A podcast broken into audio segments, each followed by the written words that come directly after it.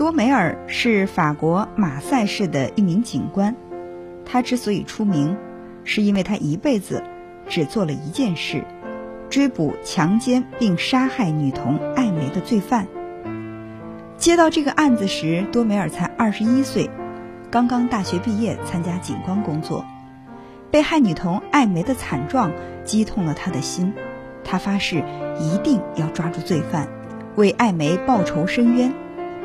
没想到的是，兑现这个诺言让他花了五十二年的时间。在这五十二年间，他查阅了十几米高的文件和档案，打过三十多万个电话。足迹踏遍四大洲，行程八十多万千米。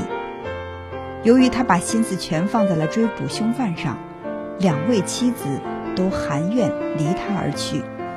可是，这并没有动摇他的决心。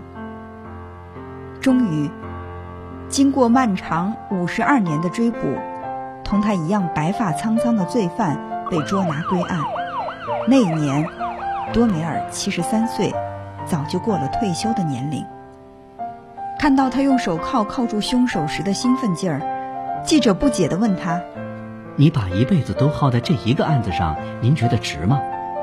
他点了点头，这样说：“当然值得。现在小艾梅终于可以瞑目了，我也终于可以退休了。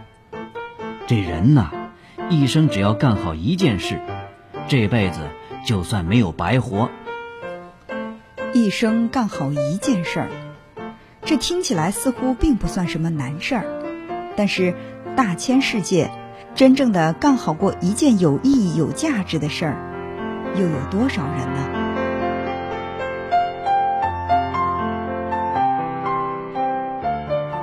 任何人都不应该浪费自己的生命，而应让它体现出独具的价值。认认真真的做好每一件应该做的事情，就是对生命的最好交代。这里是文聪时间，欢迎朋友们继续收听。